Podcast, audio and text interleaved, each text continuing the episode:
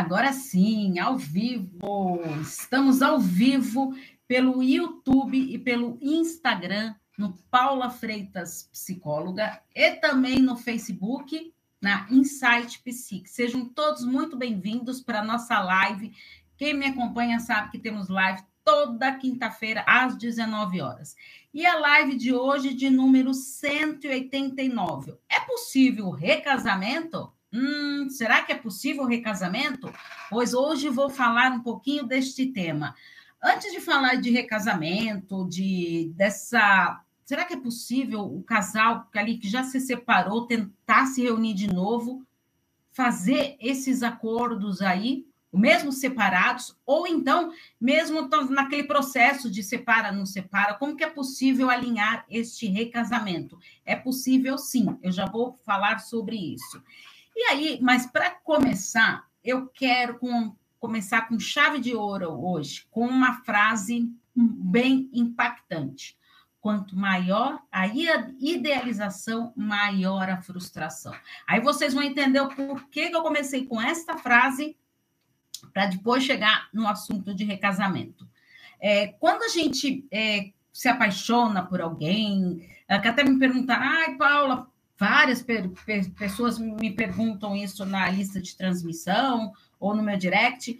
Paula, como que eu sei se eu estou amando ou se eu estou apaixonada, né?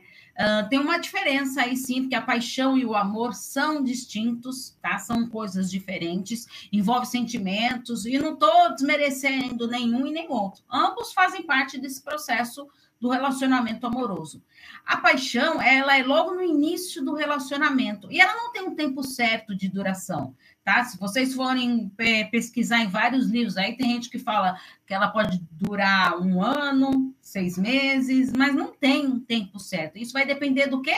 Da da combinação ali da química daquele casal, porque às vezes para um casal o processo dessa paixão pode ser mais rápido, para outro pode ser um processo mais lento. Então, para eu descobrir se eu estou amando, se eu estou apaixonado, eu tenho que entender que a paixão e o amor são coisas distintas, são coisas diferentes. A paixão ela faz parte do início do relacionamento e não é algo absurdo assim de você ouvir falar: "Ah, mas eu nunca fui apaixonado por ele ou por ela. Eu já comecei amando". Isso existe, Paula? Sim, pode existir sim. Não é muito comum, tá? Geralmente acontece isso quando já tem uma grande amizade envolvida ali, já tá tão conhece tanto a pessoa que aí acabam se é, amando o outro e pula essa fase da paixão. Não é muito comum, mas acontece. Então, o casal, é, na fase da paixão, que que eles ficam muito no campo idealizado. Tá? Então, por isso que eu falei, quanto maior a idealização, maior a frustração. Porque eu quero que eu quero um relacionamento maravilhoso, ideal, aquele de filme de sessão da tarde, de último capítulo de, de novela, lá com casamento na igreja, todo mundo feliz, lindo, maravilhoso. Tá? Então, o que, que eu faço? Eu vou idealizando um relacionamento, tá? um amor idealizado. A paixão, ela tem muito disso, porque é, algo muito idealizado. E aí fica o quê? No campo muito ilusório, né? Então eu fico imaginando que vai que vai ser lindo, maravilhoso, tudo. Só que aí Aí fala, ah, Paulo, então, é, quando eu começo a amar, então aí que eu vou vendo que o outro não é tudo isso como eu pensava. Calma, calma, não é bem assim. É porque quando vai passando essa fase da paixão, é, muitos casais eles tendem até a se enfraquecer. Olha só que interessante. Então, se eu não estou preparada psicologicamente para entrar no relacionamento, às vezes quando passa aquele pico da paixão, eu desisto do relacionamento. Eu falo, não, esse relacionamento não é para mim, não. Não, não. Ah, antes eu gostava dele tanto, agora eu não gosto mais. Mas por quê? Pode ser que você esteja passando exatamente por esse processo. Passou aquele pico da paixão, a fase da paixão, e você pode estar amando, mas o que? Aí você já não idealiza mais. Né? Quantas pessoas que chegam para mim e falam, ai, Paula, no início do. Ele mudou tanto, Paula, quando ela tendo casais, eu escuto muito isso. Paula, ele mudou tanto, ela mudou tanto. É, durante esses 20 anos que nós estamos juntos, ufa, ainda bem que mudou, né? Imagina você 20 anos com a mesma pessoa, do jeito que você conhece ela lá atrás. Então, ainda bem que a gente passa por mudanças. Né? Só que tem pessoas que passam por mudanças que vai piorando ali a qualidade do relacionamento. É isso que a gente tem que estar atento, por isso que tem que estar sempre investindo no relacionamento. Eu tenho que estar preparada para querer estar num bom relacionamento ali com meu parceiro, com a minha parceira. Né? Então, lá, então, vivemos a fase da paixão, né? Que é aquele amor mais idealizado. Aí vamos construindo a, a, a fase do amor, né? Que aí nesta fase, o casal ele já tem mais intimidade, eles conseguem lidar com o desejo. E o desejo é importante, gente, é, no relacionamento, por quê? Isso vem até a calhar com o tema da live de hoje de recasamento. É, muitos casais falam, ah, Paula, mas no começo do relacionamento tinha é, muito desejo sexual pela minha parceira ou pelo meu parceiro, mas agora a gente está junto há tanto tempo e eu não tenho mais isso, tá? Eu escuto muito isso é, é, de, de, pessoas que vivem em relações duradouras. Mas o que acontece? O desejo no início do relacionamento, é, principalmente, pensa na fase da paixão lá, é aquele negócio que incendeia, né? Que pega fogo lá, um encosta, é aquela química lá, tudo, um encosta no outro, já já vira aquele frisson erótico, tudo, né? Porque tá no auge ali do relacionamento, né? E aí, o desejo, com o passar do tempo, ele deixa de ser espontâneo e ele vai sendo o quê? Responsivo. Então, tem o desejo espontâneo e tem o desejo responsivo. O que, que é isso, Paulo, esse desejo responsivo? Eu tenho responsabilidade para com o meu desejo. Para com o meu desejo, tá? Não do parceiro, porque isso aí é uma baita responsabilidade que a gente coloca nas suas costas, tá? Eu atendo vários homens que chegam para mim para falar, é, ah, eu não consigo mais dar o prazer que para minha esposa, porque agora ela está com uma baixa libido. Olha a carga que a pessoa coloca em cima dela, dela ser responsável pelo desejo do outro. Não, eu que sou responsável pelo meu desejo.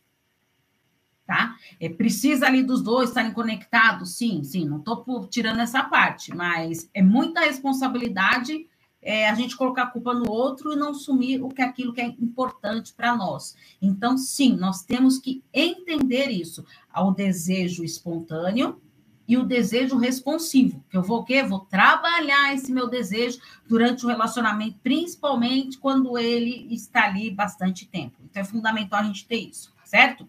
Então, aí nessa fase do amor, o que, que eu tenho? Além desse desejo, dessa intimidade, eu vou trabalhando a minha reciprocidade o reconhecimento, né? o respeito. Então, será que eu tenho é, respeito para o meu parceiro? E o autorrespeito? Será que eu sei me respeitar também? Conhecer os meus limites, os meus valores? Certo? E o que acontece nessa fase aí de casamento e de, é, de, de paixão e de amor, tudo, o maior problema é o amor romântico que é aquele amor que a gente idealiza lá, que ele é o quê? Ele é muito calcado na idealização. Isso que traz muito é a. Desculpa aí, gente, que tentaram me ligar aqui. A Regina Navarro, ela traz muito isso do amor romântico que não existe. Porque é fundamental a gente entender que não existe esse amor romântico, tá? A gente tem que viver esse amor é, real. Certo? Uh, então, por isso que eu quis começar com essa frase para vocês, que quanto maior a minha idealização, maior a frustração. Por quê? Quanto mais eu idealizo, eu fico esperando aquele príncipe encantado, aquela princesa lá que eu vou achar o sapatinho de cristal para colocar no pé dela, mais tem a chance de eu ter a frustração, porque ninguém é perfeito. Né? Não somos perfeitos, não existe relacionamento perfeito. Tem muita gente que está sempre nessa busca. Aí vai lá, você olha lá, já tive vários relacionamentos, já tive 10 relacionamentos e nunca acho o cara perfeito, a mulher perfeita. E não vai achar mesmo. Você vai estar tá sempre nessa busca aí, porque não existe pessoas perfeitas. Né? Então a gente tem que ver o que cabe dentro da gente, o que, que a gente está procurando. Né? Isso também é uma coisa super importante de acontecer. Vamos pensar então na fase do, é, do recasamento. Então, primeiro eu vou falar do recasamento, mas depois eu vou falar desses aspectos aí dos estressores e também até na, na crise do relacionamento. Então, vamos pensar um pouquinho. É, é muito comum o casal ele se separar, mesmo se amando. Tá? Quem acha que casais não se separam se amando, estão enganados, tá? Já atendi casais em terapia de casal, uh, ambos falando para mim ali que continuavam um amando o outro, mas que não estava dando mais certo. Então, decidiram se separar. Uh, ou por questões de trabalho, ou por questões de conflitos, de delegação de tarefas, de rotina, de logística, pode ser vários fatores. Mas então, sim, o casal ele pode se separar mesmo continuando amando. Tá? E aí o que, que acontece? Ou eu aceito aquilo, não, eu realmente não quero mais, é, eu sei, eu me separei, tudo, e ponto final, isso não tem mais volta para mim, não cabe mais para mim, eu sei o que, que eu quero, o que, que eu não quero. Ótimo. Tá, aí essa pessoa vai seguir a vida dela, cada um segue sua vida, ponto final. Agora, quando tem ambos estão continuam amando ali, eles podem sim tentar esta é, reaproximação, né? Que é o, o, possível, a possibilidade desse possível recasamento. Só que acontece o quê?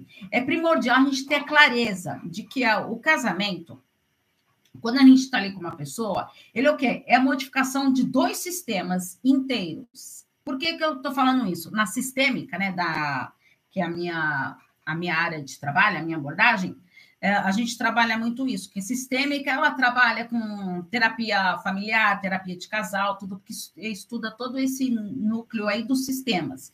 Então, o casamento, o que, que ele é? Ele é a modificação de dois sistemas inteiros. Por que, que eu estou falando isso? Porque cada um do relacionamento tem o quê? A sua família de origem, certo?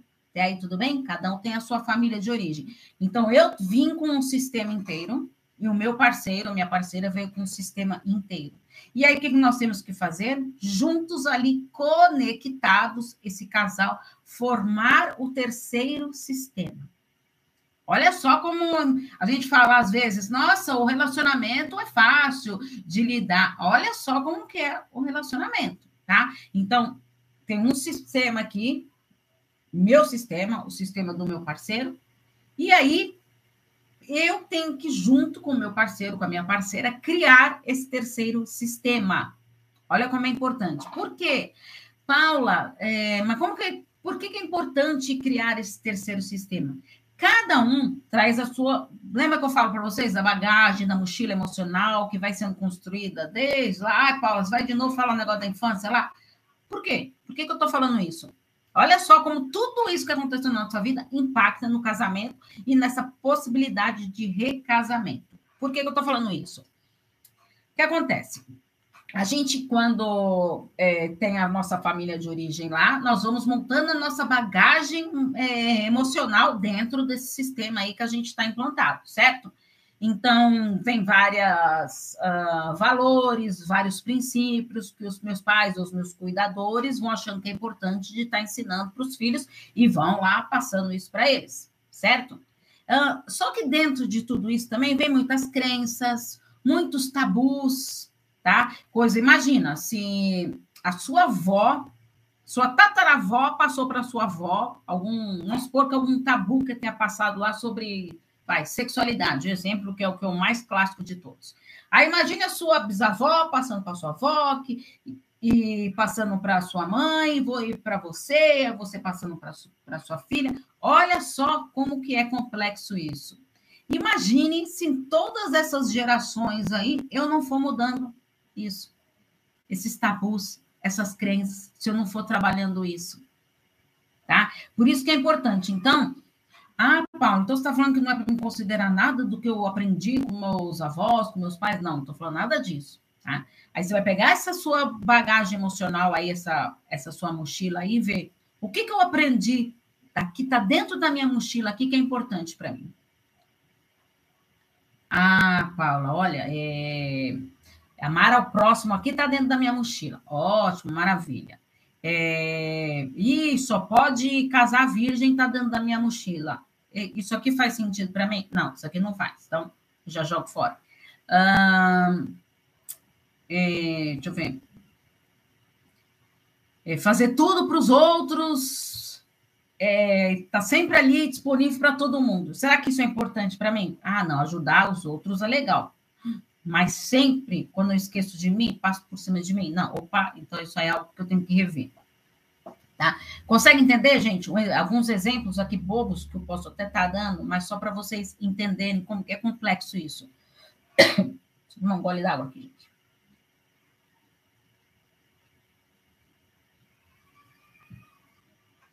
Certo? E aí, Tá, aí dentro desse relacionamento, cada um vê com o seu sistema, montar o terceiro sistema, tudo. E no começo, lá, trotando lindo, maravilhoso, de repente, começa a dar atrito aqui nesse terceiro sistema aqui. O casal junto aqui, achava que eles estavam muito conectados, mas não estavam. E aí vem, resolve mesmo se amando, se separar.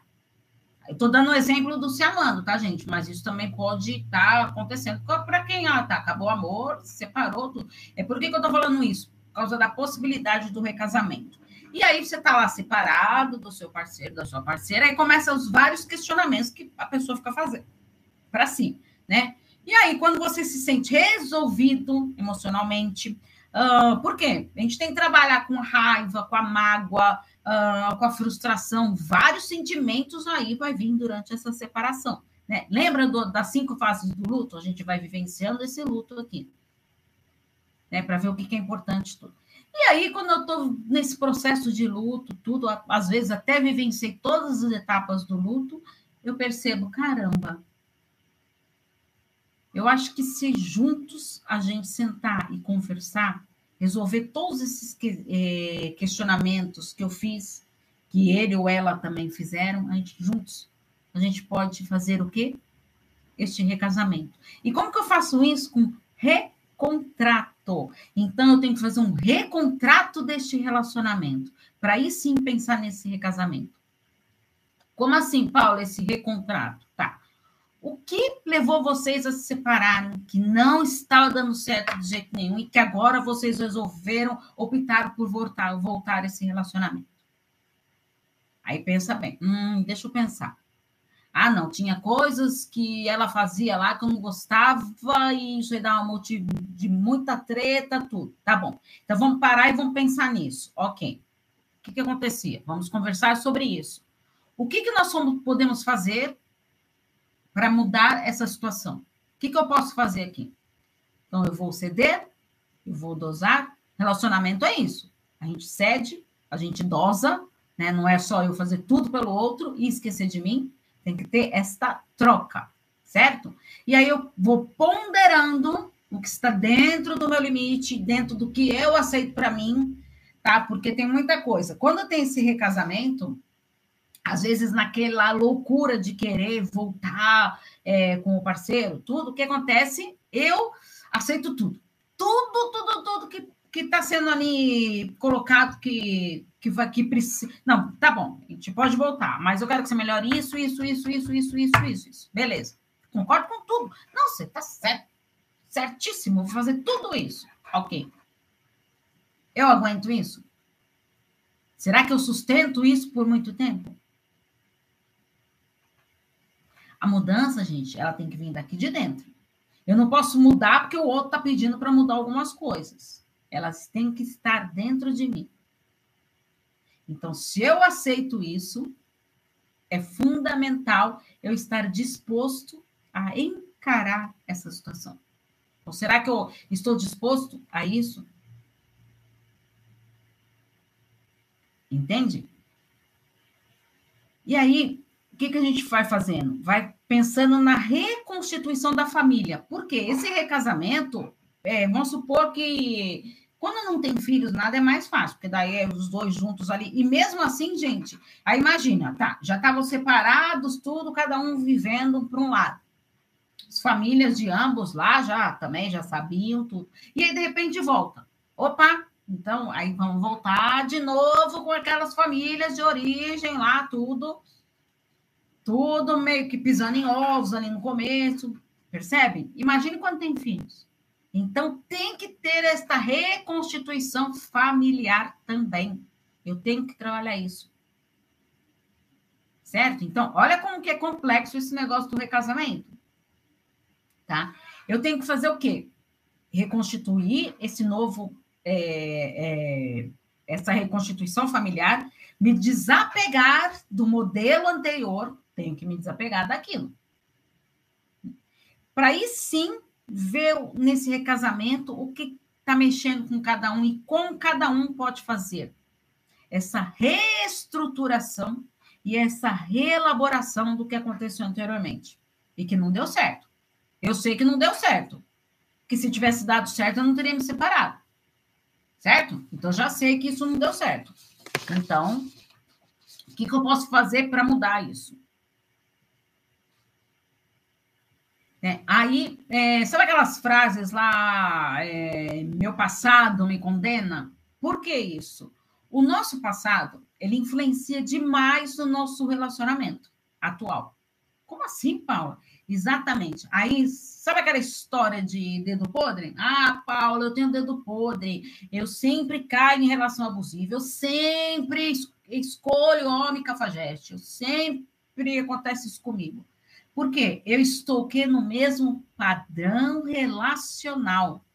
O que quer dizer isso? É a maneira como você se relaciona. Está sempre do mesmo jeito. Por quê? Você vai fazendo as suas escolhas para suas relações. E essas escolhas vão dizendo muito sobre o seu passado. Então, o que, que aconteceu lá atrás que eu não reelaborei em algum relacionamento aí? Pode ser de. É, vamos pensar aqui que é muito comum acontecer, é, principalmente pessoas que vivem em relações abusivas. Uh, vamos supor que aprendeu lá com a, a, criança era pequena, tudo, você era pequena e você via o seu pai é, xingando a sua mãe, humilhando, caçoando dela na frente dos amigos, tudo, e ela lá quietinha, toda recolhidinha, retraidinha, tudo. E aí você foi crescendo, ouvindo sempre aquilo. E a sua mãe fazia o quê? Não fazia nada, ficava quieta lá, aceitava aquilo. E aí o que acontece? Eu fui crescendo com este pensamento do que o amor. Então, meu pai, ele maltratava minha mãe, ele ridicularizava ela, tudo. Então, eu acho que todos os homens são isso. Tô falando, gente, que isso é de uma maneira. Ah, não, Paula, você está doida? Jamais que eu vou pensar nisso. Às vezes fica muito no inconsciente. Por isso que a gente precisa trabalhar isso na terapia. Tá? Então, por quê? Aí eu vou fazendo o quê? Eu vou. Por isso que eu falei para vocês, as nossas escolhas diz muito sobre o nosso passado. Por quê? Eu estou errada, então, Paula, não é que você está errado, mas você aprendeu. Bom, hoje você tem essa clareza de que o que aconteceu lá atrás é errado. Quantas vezes, gente? Gente, eu trago mesmo, a última semana do mês, conteúdo sobre narcisistas, por causa do grupo lá de narcisistas, quase 20 mil pessoas, né, que eu tenho no Facebook. Quem quiser participar lá, é só pedir lá para participar lá do grupo, para eu poder autorizar. É, e olha só, e também faço uma semana sobre relações abusivas. Por quê? Ainda hoje, gente, 2022, não sei quando que você está vendo essa live aí, quem está assistindo aí no, no gravado. E lembra que essa live de 189 no YouTube tem todas elas. Pensa só. O que, que você foi aprendendo durante tudo isso?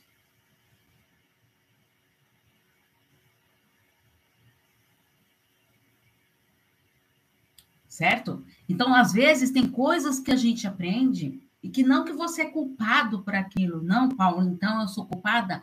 Por isso que eu falo para vocês, eu trago mesmo conteúdo sobre relações abusivas, que até hoje, gente, tem muita gente que acha que relacionamento abusivo só é quando tem agressão física.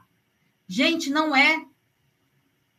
Tá? É, para chegar na agressão física, eu passei por um baita processo de relacionamento abusivo. E é muitas vezes sem indo me dando conta dessa relação abusiva que eu fui entrando. Tá? É, primeiro começa é, com, é, com abusos psicológicos, vai mexendo com você, e abuso moral. Tá? Tem muito abuso moral também que acontece. Tá? Vai me, mexendo ali com você, te humilhando, fazendo retaliações. E aí depois vai indo, vai subindo o nível de abusos. Aí começa com o verbal, aí começam aqueles xingamentos, tudo. Então, consegue perceber? Quanto mais você for deixando e for alimentando isso, ah, Paulo, então eu sou culpada por isso. Todo mundo tem uma parcela de culpa. Por quê? É que nem é, quando eu falo lá que dá um que procol, lá quando eu falo que na traição ambos têm a parcela de culpa, o que eu quero dizer com isso? Primeiro que na traição lá, alguma coisa ali ficou aberta, alguma lacuna ficou aberta ali que deixou margem para isso. Não estou falando que quem traiu está certo, gente. Entendam isso, hein? Tá? É, por que será que deu margem para isso? Por isso que muitas vezes o casal, é, nesse recasamento, tá? eu já atendi casais que estavam separados, tá? Separados e eles queriam voltar. Só que para voltar, eles queriam fazer esse recontrato, né? Que eles não chamavam de, de contrato, né? Na terapia de casal, que eles foram vendo, nossa senhora, é realmente o que a gente está precisando, de fazer esse recontrato aí, do que não deu certo, a gente ir alinhando e tudo. E aí era engraçado que eles se encontravam lá, é, eles não se viam, né? E eles só se encontravam uma vez por semana lá no consultório. Então era muito engraçado de ver lá eles chegando, tudo. E aí, eu, é, quando eles já estavam perto deles, ali terminando ali o, aquele recontrato lá, tudo, eles começavam a chegar um pouquinho é, mais cedo, sabe? Para ir se encontrando antes, tudo. Então, isso acontece muito tá? Então, de eu poder ajustar ali o que eu posso melhorar, e sim. Paulo, então você acredita que pode ter casamento? Acredito. Claro que eu acredito. Desde que ambos queiram. Tá? Porque quando eu falo, não, então tá bom, é que nem é, eu atendi o mês passado um casal que toda vez quando é terapia de casal me mandam mensagem tudo, eu pergunto. Ah, ele ou ela está disposto a fazer terapia de casal? Aí no telefone ela já falou para mim. Ele não tem escolha. Ele não tem escolha. Já falei para ele. Se não for, a gente se separa. Aí eu falei, olha, então eu falei, vamos combinar uma coisa? Vamos marcar uma sessão, tudo. E foi o que aconteceu. Ele lá, para mim, ele foi em uma sessão, junto com ela. Por quê? Ele estava decidido a se separar.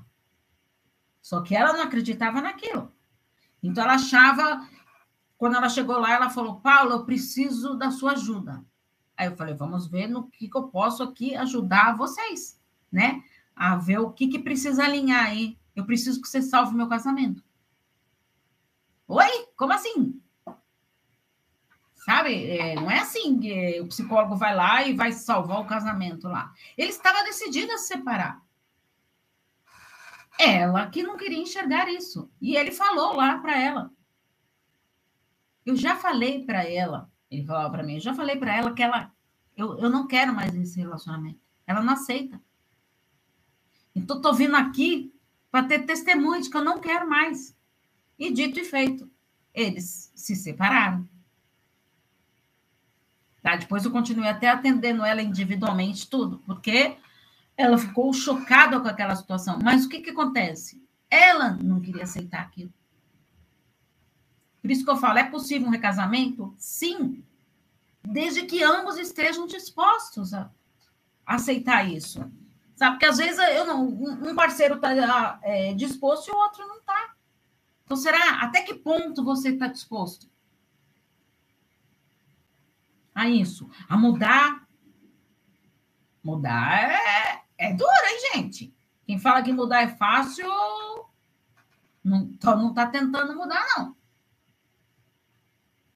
Mas é aquilo lá. Eu falo para os casais que eu atendo. Imagina uma escada de 20 degraus. Você quer ir lá para cima. Seu casamento está lá, ó, tá lá em cima lá de falar, ah, lá tá o topo, lá que eu quero chegar. No último degrau lá. No vigésimo degrau eu quero chegar. Para ter aquele relacionamento foda que eu quero lá em cima. Eu tenho que subir esses 20 degraus. Tenho que subir esses 20. Ah, Paula, então vou subindo de três em três. A chance de você cair para trás é grande. Então eu falo para eles: não apressa, não queira subir de dois em dois degraus. Vamos subir um degrau por vez. Por quê? Cada degrau é uma conquista que eu vou tendo. Por quê? A mudança, gente, ela tem que ser gradativa. Não adianta eu querer emagrecer 20 quilos e falar, eu vou emagrecer 20 quilos em um mês e pronto. Ou em uma semana eu vou emagrecer 20 quilos, é o que eu quero e pronto. Eu sou muito determinada e eu vou. Vai como? Posso fazer alguma besteira aí das gigante. Então, é, é conquista. Então, tá, emagreci um quilo, que maravilha, putz. É, eu, atendo, eu atendo um casal que, que ele até falou, Paula, em uma semana de terapia, o nosso relacionamento, nossa, melhorou pra caramba. Eu até pensei, nossa, será que devo continuar com a terapia de casal? Que em uma semana, nossa senhora, mas melhorou muito de tudo que a gente conversou aqui na primeira sessão e tudo. Aí eu, calma, calma, calma, calma, calma. Aí na segunda semana, ai, estou chateada. Tudo que eu achei que a gente tinha conquistado, aí eu falei, peraí, peraí. O que que acabou tudo o que conquistaram na primeira semana? Não, não, Paulo, não acabou. Tá, então o que que não acabou? Então vamos resgatando. Aí eu falei, lembra? A mudança ela não pode ser grande. O que aconteceu com eles? Eles subiram o primeiro degrau. Na segunda semana, eles ficaram estacionados aqui. Não piorou, mas também não teve a melhora que ele achou que ia ter. Então, eles estavam no primeiro degrau. Aí, o que, que a gente faz? Vamos reconhecer as mudanças que teve até esse primeiro degrau? Ah, Paulo, mas foram poucas. Mas valorizar. O ser humano tem isso. A gente não valoriza as boas coisas que acontecem na nossa vida. Eu falo isso para os meus pacientes toda hora. De 10 coisas que acontecem no nosso dia, sete foram boas pra caramba.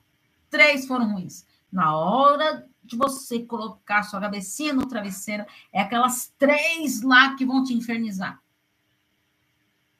Porque o ser humano, ele tem facilidade para uma memória negativa. Tá? O nosso cérebro, ele registra muito mais essa memória negativa. Mas por que isso? Porque a gente condicionou ele a isso.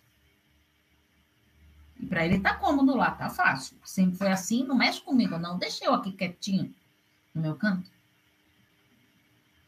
Certo? Então a gente tem que valorizar.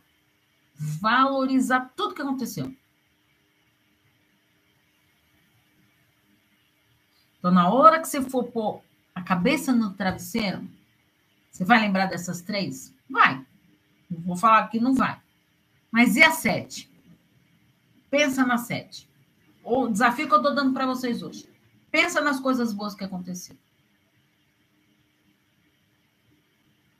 Desafio, hein, gente? E depois eu quero que vocês comentem comigo. Pode me mandar no WhatsApp, pode me escrever nos vídeos, principalmente quem estiver vendo no replay. Uh, pode me mandar na, no direct. Tá, estou à disposição lá, mas eu quero muito saber essas mudanças reconhecimento de coisas positivas que acontecem no dia de vocês. Combinado, gente? Hoje vocês estavam quietinhos. Muito obrigado pelo pessoal do YouTube, o pessoal do Facebook, o pessoal do Instagram aqui, que estava é, a maior parte, né? É, que estava aqui no Instagram. Lembrando que semana que vem tem mais compromisso comigo às 19 horas, tá? E quero aproveitar essa live aqui para quem é para os psicólogos que me acompanham é, no dia é, 10 de outubro, é, é, uma semana, tá? De evento. Vai ter o evento do Bruno Rodrigues. É, quem não segue o Bruno Rodrigues, segue ele lá, que vale muito a pena seguir no Instagram. Uh, ele vai fazer um evento sobre vida e psicologia, tá? Porque é, eu até gravei um, um Reels, né? É, que eu vou colocar ainda hoje. É, como que é possível você viver bem da psicologia? Querendo, amando, gostando e correndo atrás, né, gente? Que não dá para ficar sentadinha aqui esperando, tá bom? E o Bruno Rodrigues, a partir do dia 10 de outubro, vai dar uma semana de aulas gratuitas com conteúdos maravilhosos, que vale a pena, vale muito a pena, combinado? Então, vão acompanhando, aí meu, acompanhando meus stories aí, que vale a pena vocês acompanharem para os psicólogos aí, tá bom? Um grande beijo para vocês e até semana que vem, às 19 horas, na quinta-feira. Tchau, tchau.